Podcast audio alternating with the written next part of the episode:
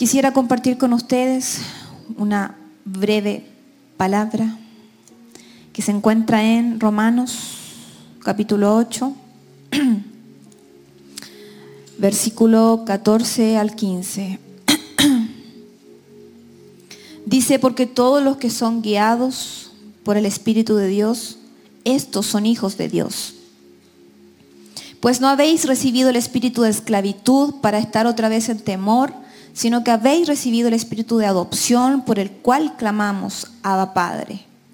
El Espíritu mismo da testimonio a nuestro espíritu de que somos hijos de Dios. Amén. Le voy a invitar a que tome asiento unos minutos, que posteriormente vamos a orar y vamos a tener un tiempo de oración con el Señor.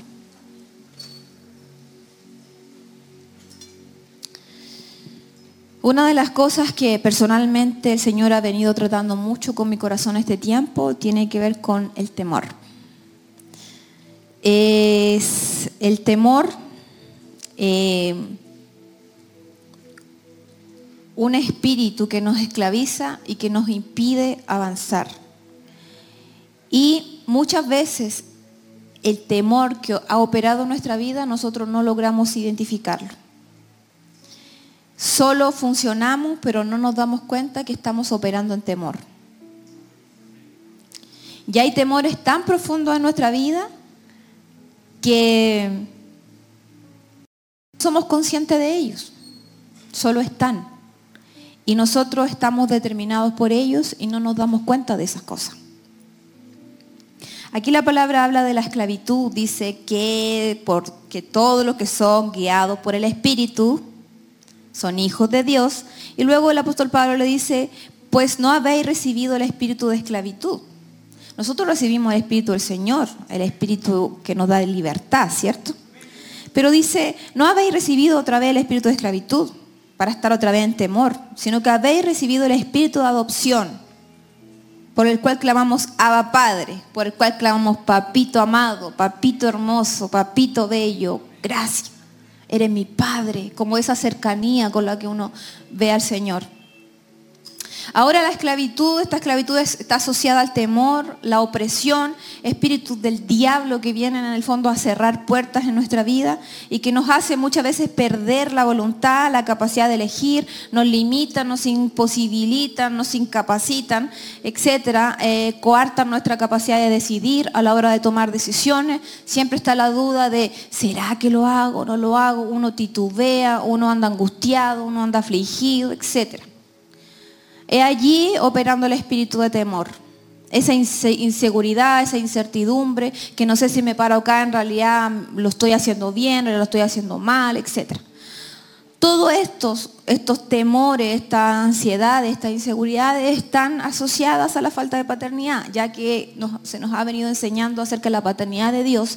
Es importante, una vez más, eh, que usted sepa que esto viene asociado a la falta de paternidad. Por esa razón, muchas veces nos cuesta ver a Dios como un padre y nos cuesta confiar en este padre porque queramos o no, vamos a mm, Así como vemos a nuestras figuras paternas naturales, así también las vamos a ver a nuestra figura paterna espiritual, que en este caso es el Señor, ¿cierto?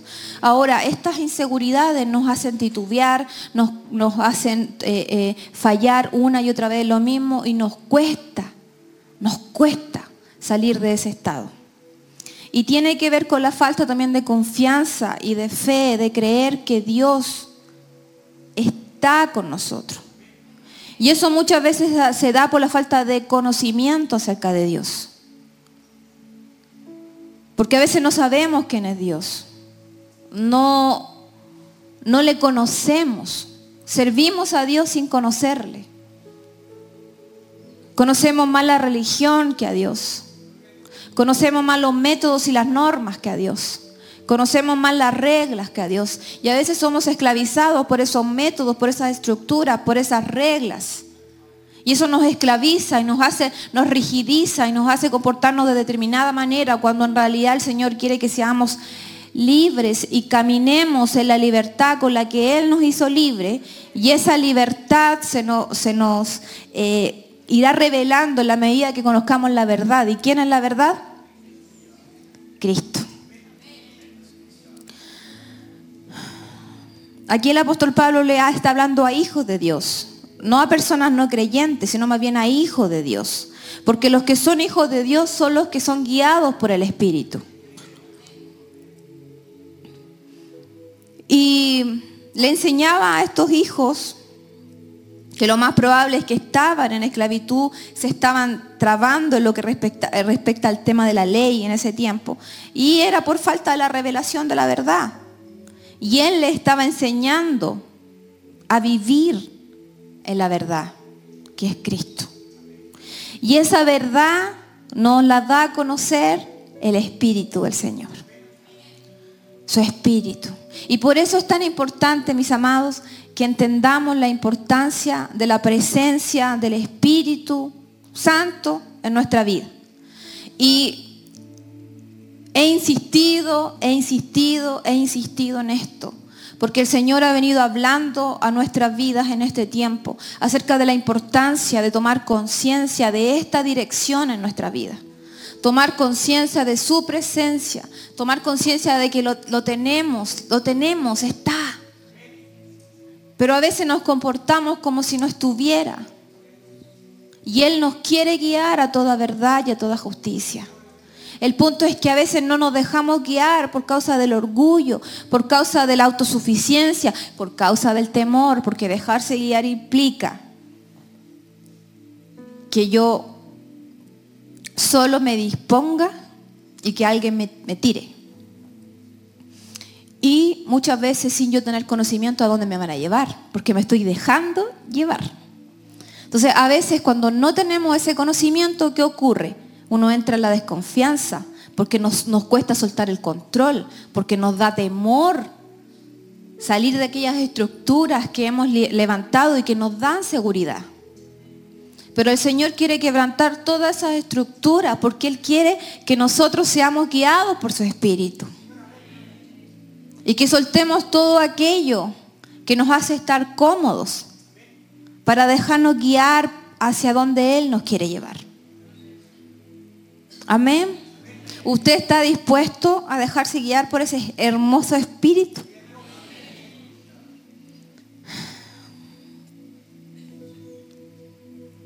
La palabra dice, y conoceréis la verdad y la verdad os hará libres. Somos libres en la medida que se nos revela esta verdad. ¿Y quién nos revela entonces esta verdad? Su Espíritu Santo.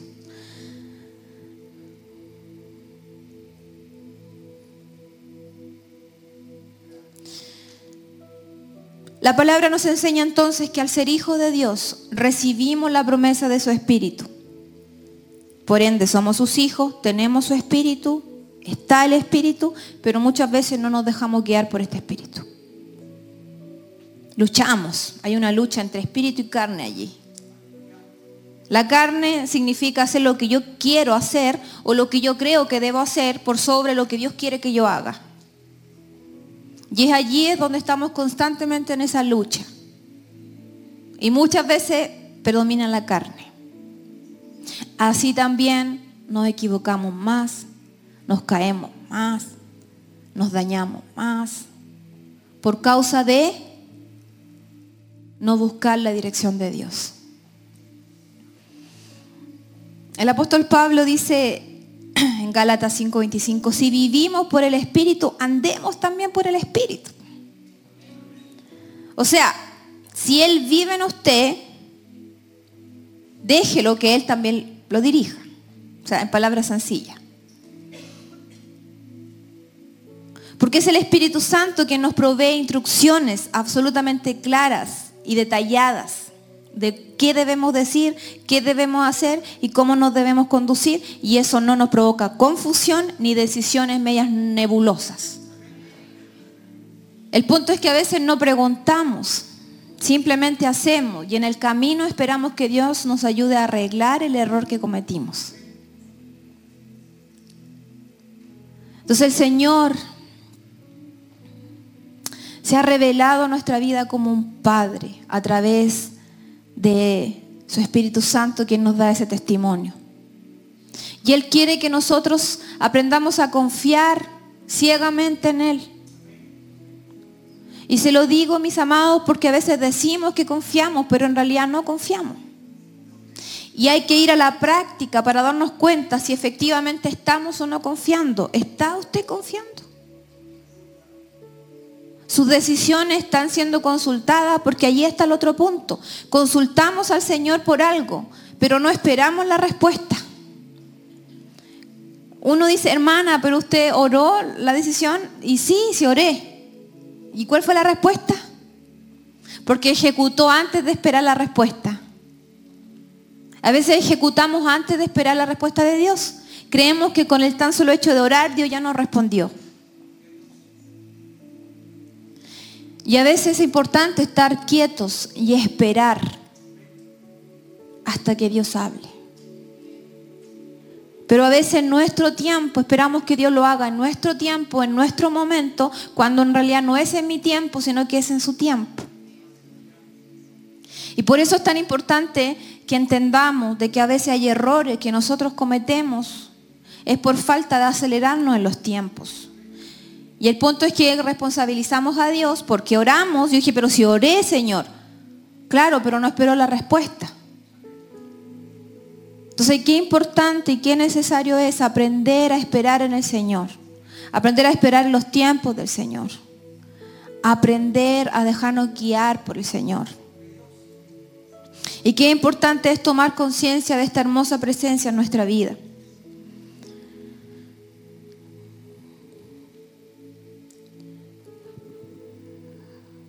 El tener la presencia en nosotros es como, de hecho lo comentábamos con mi esposito ayer, porque yo converso con él y comentamos de la palabra, y él me enseña. Los niños, los bebés cuando nacen, nacen completos, piernas, manos, bracitos, etc. El punto es que a pesar de que ellos tienen sus piernitas, sus bracitos, no los saben ocupar porque aún no hay un proceso madurativo en ellos para que puedan, en el fondo, eh, usarlo.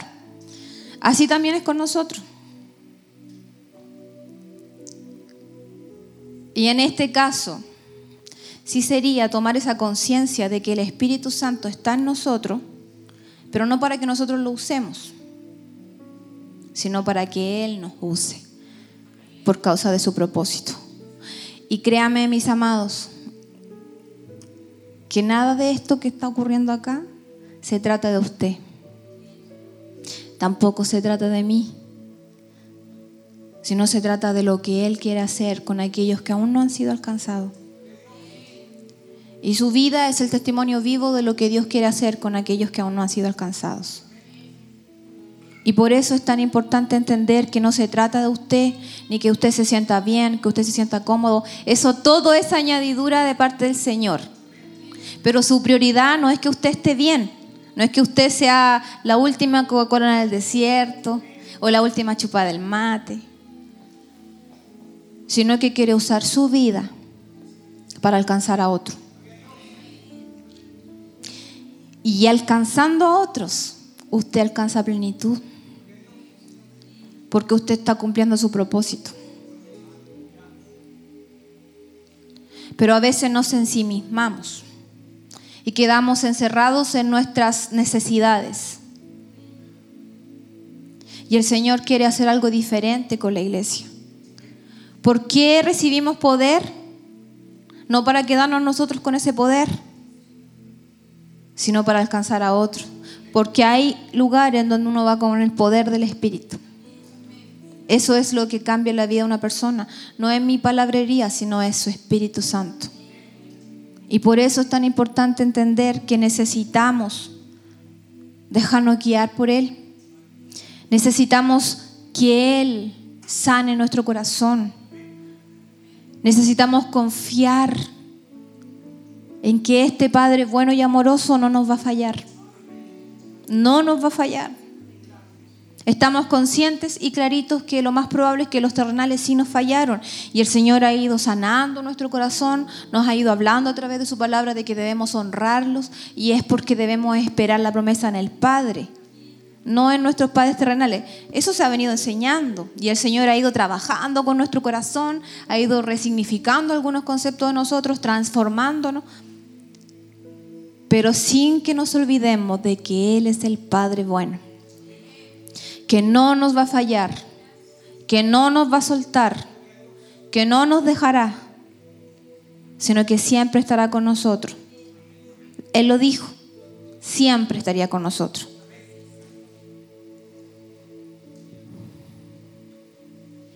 Entonces, qué importante es aprender a disfrutar de lo que Dios nos da. Qué importante es dejarnos guiar.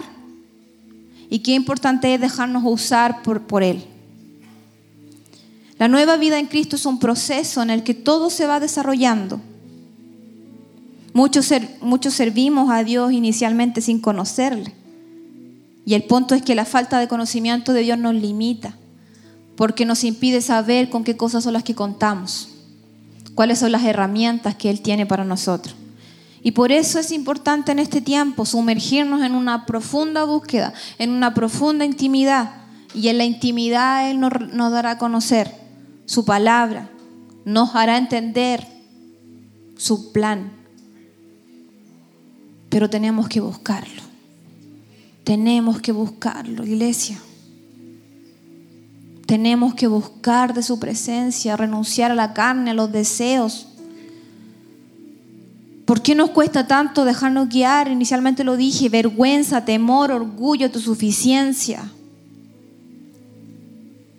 No pregunto porque estoy convencido de que tengo la respuesta, sabios en nuestra propia opinión, confiando en mis capacidades, viendo a Dios arriba, a Dios arriba, yo abajo. Y el Señor demanda dependencia absoluta. Eh, como primera instancia donde se manifiesta el temor, con Adán. La desobediencia trajo temor porque fue una puerta allí, el pecado. El que hace se oculta. Se ocultó de su papá. Yo no sé cuántos son papás, pero cuando sus hijos hacen algo malo, están como o se tapan las manos, o se esconden detrás de algo, o andan así como mirándote de reojo, como ya, ¿qué hiciste? Así andamos muchos de nosotros a veces, ocultándonos de Dios, e ignoramos que Él conoce todo de nosotros. Muchos luchando con batallas en la mente, batallas acá en la mente no confesadas, muchos luchando con culpas muchos luchando con miedos, muchos luchando con angustias por causa de algo que hicieron y que no han confesado. Muchos luchando con la, la, culpabilidad de haberle fallado a Dios, pero al mismo tiempo sin tener la capacidad de despojarse de eso para no seguir fallándole a Dios. O sea, muchos luchando acá, aquí, para adentro. ¿Qué voy a hacer? ¿Cómo lo voy a hacer? Muchos luchando aún con crisis económica, muchos luchando con aquella necesidad de no saber qué voy a hacer el día de mañana. Muchos luchando con la idea de qué voy a hacer mañana si no tengo esto. Muchos sufriendo porque le fallan a Dios una y otra vez y están cansados de eso, pero no pueden dejar de pecar. Muchos luchando con, con la incertidumbre de sentirse solos, de sentir que están solos y por más que quieran salir adelante no pueden, porque hay una profunda soledad, muchos luchando con depresiones, muchos luchando con aquellas cosas que han golpeado, con aquellas historias que nos han herido, que nos han dañado y que nos cuesta, nos imposibilitan el poder confiar en el Señor, porque nos da temor incluso de Dios, nos da miedo confiar en Dios, porque hemos visto un Padre castigador, un padre violento. Y Dios quiere redimir ese concepto en nosotros. Porque Él es un padre bueno, es un padre amoroso. Muchos luchando con el control de querer, querer confiar, pero como, ay no, como que me meto aquí, pero no, mejor no. Y luchamos con eso. Cuando el Señor lo único que espera de nosotros es que entendamos que Él no nos dio un espíritu de temor. Él te dio un espíritu de poder, de amor, y de dominio propio. Y Él quiere que así como vives en el Espíritu, también andes en el Espíritu. Cierre las puertas a lo terrenal. Que cierre las puertas a las obras de la carne. Manifiestas son las obras de la carne, dice la palabra. A veces hay mucha carne y solo responde a la falta de Cristo en nuestra vida. Iglesia, usted porta esa presencia hermosa. Disfrútela. Disfrútela. Porque muchos de acá no han alcanzado plenitud, paz ni gozo por causa de no dejar que esa presencia se manifieste con libertad en su vida. Porque a veces estamos tan llenos de nosotros que imposibilitamos a Dios a que se pueda mover con libertad. Y el Señor quiere en esta mañana que usted pueda decir, Señor, yo no quiero ser esclavo de ninguna atadura del diablo. No quiero ser esclavo de mentiras. No, quiero ser esclavo de temores. No quiero ser esclavo de resentimientos. No, quiero ser esclavo de engaños, de infidelidades, de pornografía. No quiero ser esclavo de ninguna de esas cosas. Y el Señor que proveyó a su Espíritu Santo para que nos ayudara, le ayudará. Pero usted tiene que determinarse y decidir, ya no vivo yo, Cristo vive en mí. El apóstol Pablo decía, ya no vivo, Él vive en mí. Porque no es que el Señor va a hacer que usted sea más grande, va a hacer que usted sea más pequeñito y Él sea más grande en usted. Pero usted se tiene que determinar. Usted tiene que decir, ya no más. Estoy cansado de esta vida que llevo, porque lejos de Él nada podemos hacer. Lejos de Él nada podemos hacer, pero si permanecemos en Él y su palabra permanece en nosotros, llevaremos mucho fruto.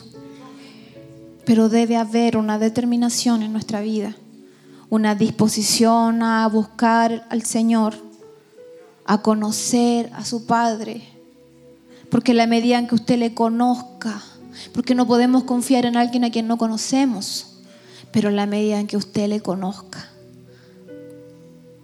Él se le va a ir revelando. Y Él le va a ir mostrando ese Padre amoroso. El que le va a decir, puedes confiar en mí, yo no te voy a fallar. Confía. Desechemos los temores, hermanos. Porque si no desechamos los temores, estos temores van a alcanzar aún nuestra próxima generación. Caminemos en libertad, confiado de que Él está en control de todo.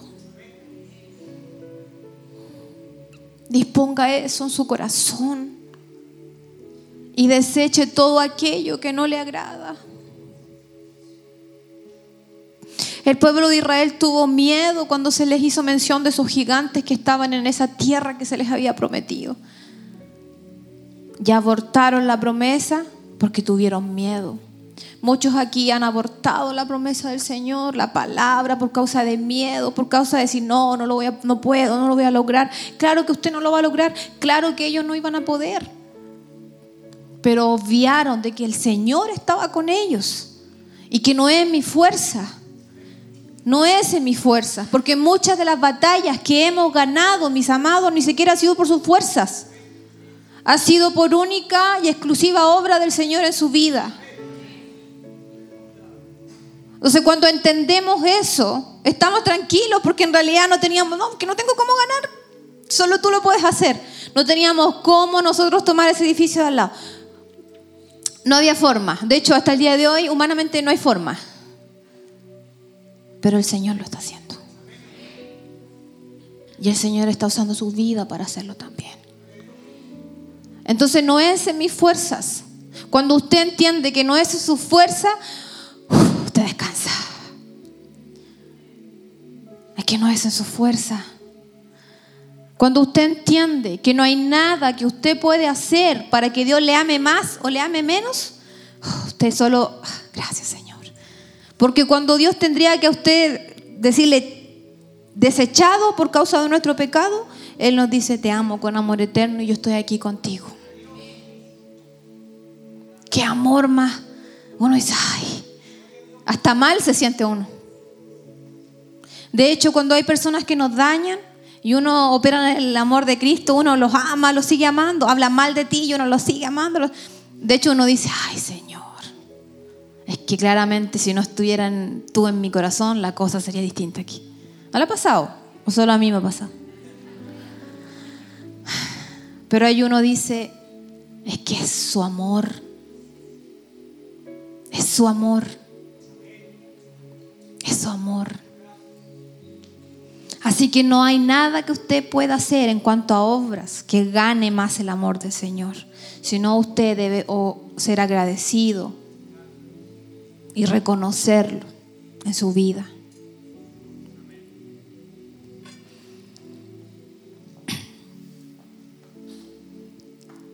Pedro cuando estaba en la estaba en la barca y Jesús eh, salió, se apartó. Dice la palabra que de madrugada Jesús fue hacia ellos andando sobre el agua. Y los discípulos al ver andar sobre el agua se asustaron y gritaron llenos de miedo. Es un fantasma. Pero Jesús les habló diciendo, ánimo, soy yo, no tenga miedo. Pedro le respondió, Pedrito, usted sabe que Pedrito siempre iba un escalón más adelante. Pedrito dice, Señor, si eres tú, mándame ir a ti andando sobre el agua. Jesús le dijo, ven. Bajó Pedro de la barca y comenzó a andar sobre el agua en dirección a Jesús. Pero al notar la fuerza del viento, tuvo miedo y comenzó a hundirse. Pedro se comenzó a hundir. Pedro tenía la palabra, tenía la orden de Jesús. Muchas veces nosotros tenemos la palabra, tenemos la orden del Señor y en el camino nos comenzamos a desinflar. Porque comenzamos a ver. Y a veces cuando caminamos en esa palabra, todo lo que vemos a nuestro alrededor pareciera ir en contra de esa palabra. Pero si Dios me dijo que esto iba a ser así, pero si Dios me dijo, pero Y uno comienza a desinflarse en el camino, porque nos llenamos de temor. Y qué importante es caminar bajo esa palabra, creyendo que el Señor está y que Él no va a permitir que usted se hunda. Porque a pesar de que Pedro se comenzó a hundir, el Señor le extendió la mano. Y muchas veces nosotros no hemos comenzado a hundir. Y el Señor ahí te extiende la mano. Porque Él es un Padre bueno. No se sienta mal porque a veces siente temor. No se enfoque en el temor. Identifíquelo. Pero llénese de Cristo. Busque del Señor. Y en la medida en que usted busque del Señor, usted le va a conocer. Y en la medida en que usted le conozca, usted se va a ir despojando del temor. Porque el temor está anclado a ideas en mi cabeza. Pero el Señor quiere corregir esas ideas. Y Él las corrige con su palabra. Porque usted puede tener miedo a equivocarse, porque le dijeron que era un fracasado, que no lo iba a lograr, que no iba a poder, etc. Entonces usted prefiere no hacer nada, porque si usted lo hace sabe que va a fallar y va a dar en el gusto a aquel que le dijo y más encima va a recibir la burla de aquel que le dijo que usted se iba a equivocar. Por ende no hace nada. Si usted tiene miedo a la pobreza, es por causa de que lo más probable que vivió en un estado profundo de pobreza. Y usted dijo, yo no voy a hacer igual que esto, yo no voy a... Y se vuelve a repetir el patrón. Si usted tiene miedo a la oscuridad, usted debe entender que esa se manifestó por causa de castigos tal vez que usted vivió. Lo encerraron en un cuarto oscuro, una experiencia traumática. Y estaba solito. Y como mi esposo ha dicho en otras oportunidades, a veces el error que uno comete, que piensa que, los niños le tienen miedo a la oscuridad. Yo he dejado a mi hijo en una pieza, no castigado, en una pieza durmiendo con la luz apagada y él... Pero ¿sabe cuándo se manifiesta ese, ese miedo? Es cuando están solitos. Porque yo he estado a luz apagada con ellos, pero cuando están solitos, algo pasa. Y el temor, más que a la oscuridad, es a la soledad, a estar solo en momentos difíciles de la vida. Y muchos de ustedes se han sentido solos. Y como que sienten que, ay, Padre, es como, estoy rodeado de gente, estoy rodeado de personas, dicen que Dios es bueno, que Dios está conmigo, pero no lo siento. Solos.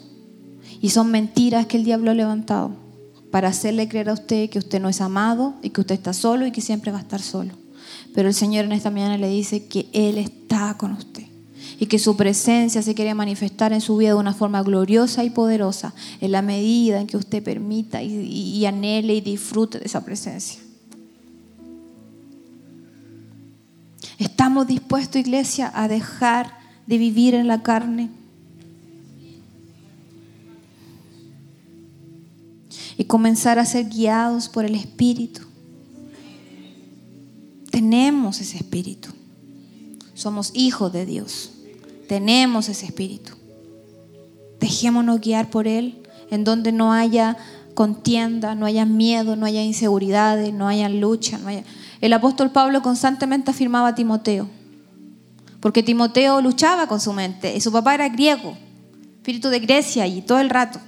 Y por otro lado, una madre llena de fe, una abuela llena de fe, pero de la paternidad recibió algo con la que él lo más probable luchaba. Y él le decía, no tengas temor, Dios no te dio un espíritu de temor, sino de poder, de amor y dominio propio, y lo afirmaba. Sé ejemplo en fe, conducta, palabra. Y lo más probable es que él luchaba con algunas cosas, pero al mismo tiempo fue un hombre lleno, fiel, lleno del Señor. Pero basta con determinarse y con tener a alguien que te afirme y que esté allí. Y ese es el Señor. Su Espíritu Santo revelándonos la palabra. Estamos en formación, estamos en desarrollo disponga su corazón. Le voy a pedir que se ponga de pie y vamos a orar. Tal vez hay muchas cosas que tenemos que soltar.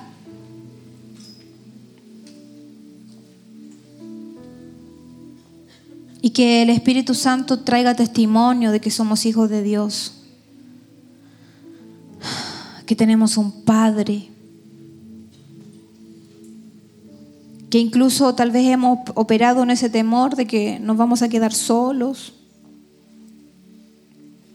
en el temor de que voy a fracasar, en el temor de que me voy a morir, miedo a la muerte.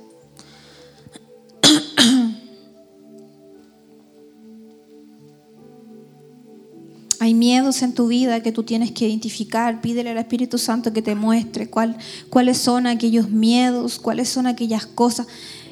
El miedo como emoción es parte de nuestro sistema. Vamos a tener miedo a situaciones que son observables, lógicas. Pero el espíritu de temor, el que predomina allí y que se manifiesta aún frente a situaciones que son ilógicas, que no, que no tienen razón de ser, pero están allí. Son puertas que se abrieron en algún momento, situaciones que ocurrieron, que viviste en algún momento. Y el Señor quiere que tú camines en completa libertad. Tal vez no son temores, tal vez son otras cosas a las cuales tú estás aún esclavizado. Tal vez rencor, amargura, resentimiento, pecados, pecados tal vez, pecados sexuales, pornografía. Eso es más común de lo que creemos, hermanos, y se da mucho, lamentablemente. Aún el Señor quiere restaurar matrimonios.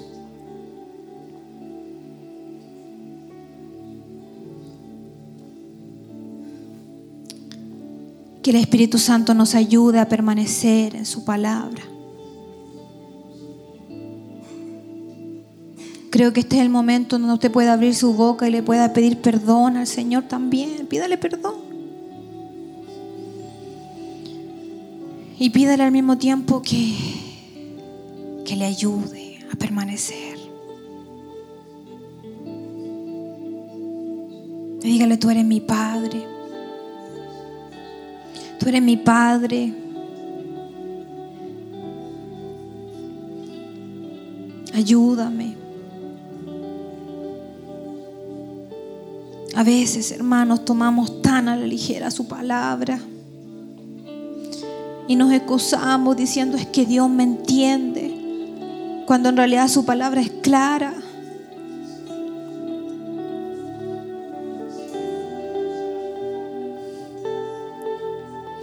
Al Espíritu Santo, Espíritu Santo, yo quiero que me guíes en este tiempo.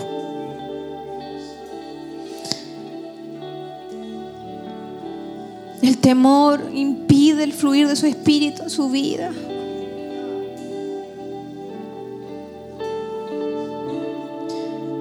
Dígale Espíritu Santo, lléname. Lléname de tu presencia. Yo quiero conocer más a mi Padre. Yo quiero confiar en mi Padre. No quiero moverme por la carne ni los deseos de mi carne. No quiero moverme por lo que yo creo que debo hacer, ni en autosuficiencia, ni en independencia. Yo quiero depender de ti, Señor. Dígale, iglesia, abra su boca y dígale, Señor, yo he venido porque quiero algo nuevo, quiero ir más profundo.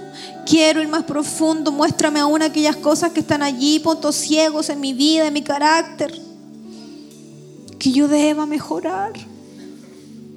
Aún entendiendo que no es en mi fuerza, sino es bajo tu dirección, es bajo tu luz, es bajo tu abriéndome el entendimiento.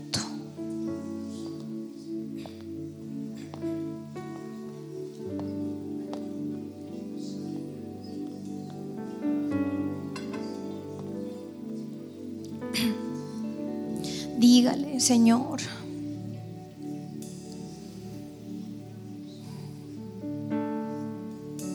Cuando viene su presencia, hermano, ya no hay temor que aguante. Cuando viene su presencia, ya no hay temor. Cuando nos inunda su presencia y descanso. Cuando nos inunda su presencia y paz, hay esperanza y gozo. Cuando viene su presencia y gozo. Si usted le falta el gozo, pídaselo al Señor. Si usted le falta paz, pídasela a su Señor. Tal vez ha estado luchando solo con cosas. No podemos resistir solamente al diablo sin antes estar sometidos bajo esa poderosa mano que nos cubre. Tal vez muchos de acá están cansados, están estresados, agobiados. Pero aquí está tu descanso. Aquí está tu esperanza. Aquí está tu luz. Ha venido tu luz. Y cuando la luz se establece en un hogar, todo se ordena. Y es necesario en esta mañana, es necesario esta mañana que la visitación del Señor. Pero recuerda una cosa, que Dios te habita, hermano. Dios está en ti, su presencia está en ti pero no siempre se manifiesta por causa del pecado. A veces está contrito, está humillado, está allí complicado, hermano. Dígale, fluye en mí. Fluye en mí, porque si tú fluyes en mí, si tú estás en mí, no hay temor que pueda quedarse allí, porque cuando el perfecto amor se establece en la vida de una persona, el temor debe retroceder. Abre los ojos, Señor, de nuestro entendimiento. Permite que podamos entender, Señor, tu amor. Que podamos disfrutar, Señor, de tu presencia hermosa.